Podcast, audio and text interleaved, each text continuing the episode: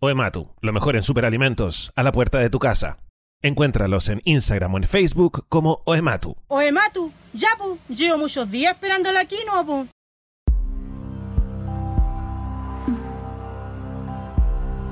Hola, hola. ¿Cómo la han estado pasándola? ¿Cómo lo han tratado los hombres? ¿Lo han tratado bien los hombres? Bienvenidos al Gay Difícil, la startup de sexo, cultura popular y belleza masculina para gays que están un poco complicados. Chicos, hoy quiero que hablemos de una epidemia que está afectando a los gays regios. Y me refiero a la costumbre de dejar todo para mañana. A la costumbre de no hacer las cosas importantes que tenemos que hacer y en vez de eso nos ponemos a hacer weá. Yo no quiero gays flojos entre mi público y yo quiero que mi público sean solo gays estupendos, exitosos, minos y que logran sus metas. Y procrastinando, no vamos a llegar a ningún lado. Por ejemplo, respóndeme. ¿Por qué no te has ido a comprar el dildo para la cátedra del Beachmaster Institute? Es material de estudio. ¿Por qué no has ido a comprarlo? ¿Por qué lo dejas todo para mañana? ¿Por qué procrastinan? Entonces hoy día vamos a hablar de este tema y lo primero tenemos que partir entendiendo que si bien siempre procrastinar es dejar las cosas para más adelante, no siempre dejar las cosas para más adelante es procrastinar. Tenemos que entender que todos dejamos las cosas para más adelante porque en el fondo todos tenemos una vida con prioridades que compiten entre sí. A veces tengo que hacer una tarea y es bueno dejarla para más adelante. Por ejemplo, cuando necesitamos más información para proceder. O quizás estamos dejando la tarea para más adelante porque más adelante vamos a tener los recursos apropiados. Por ejemplo, yo aceptaría que tú me dijeras, José Miguel, Beachmaster, yo no me he ido a comprar todavía el dildo para las clases porque estoy esperando a que me paguen mi aguinaldo dieciochero. Entonces ahí yo diría, ah, todo bien, va a tener ahí dinero para comprarse uno bueno. Pero procrastinar no es eso. Procrastinar es un retraso innecesario, frecuentemente irracional de algo que se pretende hacer. Incluso cuando sabemos que ese retraso lo más probable es que comprometa nuestra performance o incluso arriesgue el que la tarea se haga por completo. Procrastinar no es un retraso basado en nuestras prioridades. Procrastinar es retrasar algo importante para dedicarse a una tarea alternativa que sabemos que no es realmente importante y que no se necesita hacer ahora mismo. Porque chucha hacemos esta wea. ¿Por qué no nos ponemos a hacer la tarea importante y nos ponemos a hacer la tarea alternativa? Esta tarea alternativa que se ve mucho más gratificante, se ve mucho más atractiva. Por ejemplo, te tenéis que poner a hacer la tesis.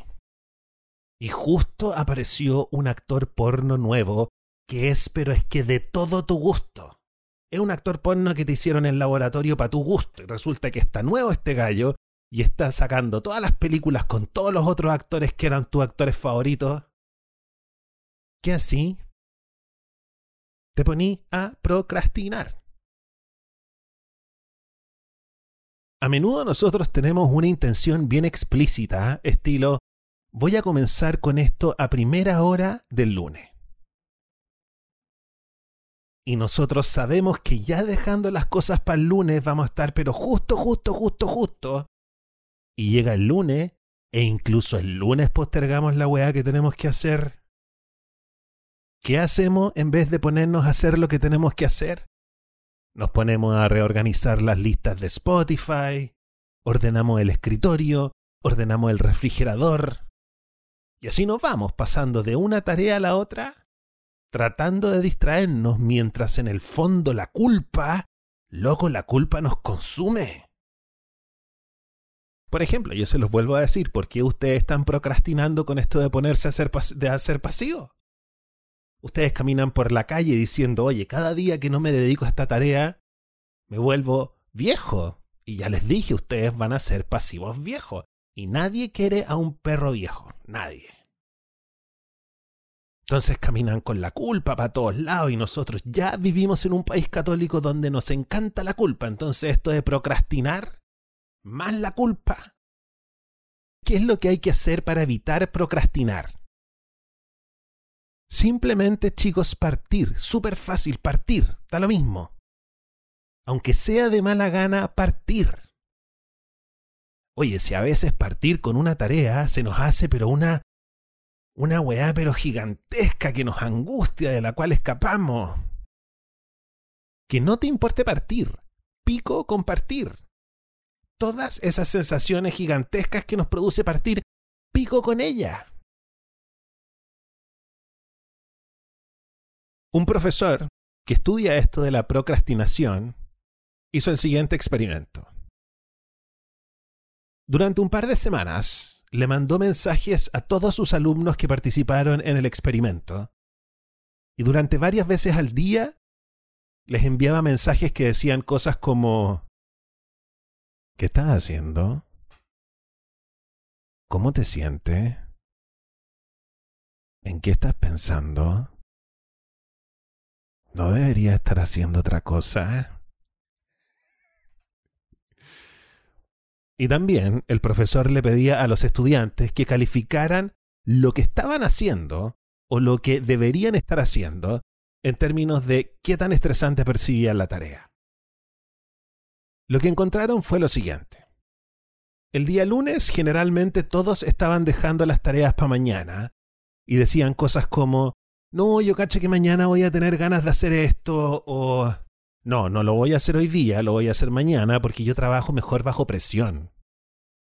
Entonces después, a medida que avanzaba la semana, casi nadie decía cosas como... Hoy sí que ando con ganas de hacer cosas que postergué el día de ayer. O nadie decía cosas como... Oye, qué bueno que postergué esto porque resulta que trabajando bajo presión soy mucho mejor. Nadie decía eso, nadie. De hecho, lo que encontraron entre los participantes fue un cambio de la percepción de las tareas. Por ejemplo, las tareas que el lunes se percibían como muy estresantes, difíciles y desagradables, el jueves o el viernes en la mañana, una vez que ya estaban trabajando en la tarea que habían evitado realizar, hoy resulta que encontraban la tarea mucho menos estresante, menos difícil y menos desagradable. ¿Qué fue lo que se aprendió en el estudio? Que una vez que uno empieza la tarea, esta nunca es tan desagradable como nos imaginábamos. Los participantes decían que la tarea de verdad era súper interesante y que podrían haber hecho un mejor trabajo con un poco más de tiempo. Chicos, vayan a comprarse el dildo una vez que estén haciendo la tarea, la van a encontrar mucho más interesante. Por eso el mensaje del podcast del día de hoy es el siguiente. Simplemente parte. Si tienes que hacer algo y estás evitando hacerlo, simplemente parte. Una vez que partimos, nuestra manera de relacionarnos con la tarea cambia. De hecho, una vez que partimos, cambia la manera que tenemos de relacionarnos con nosotros mismos. Una vez que partimos, percibimos la tarea como algo que nos produce menos aversión que cuando la estuvimos evitando. Incluso si no terminamos la tarea durante el día, hemos avanzado en algo y al día siguiente, cuando tenemos que continuar, ya no vemos la tarea como algo tan terrible. Nos sentimos más en control, nos sentimos más optimistas, nos sentimos más minos. Incluso podríamos llegar a decir que tenemos un poco de momentum, que es cuando los minos son más minos. ¿Cuántos de ustedes han estado en pleno momentum y conocen a un mijito rico que les cago la vida? Y el momentum. Así es que chicos, a ponerse a hacer lo que tienen que hacer. Porque los quiero a todos regios y ganando muchas lucas para que me puedan ir a ver a mi stand-up en Vitacura el jueves 27 de septiembre en Bardacapo. Pronto van a estar a la venta las entradas. Cuídense y los quiero mucho. Chao, chao.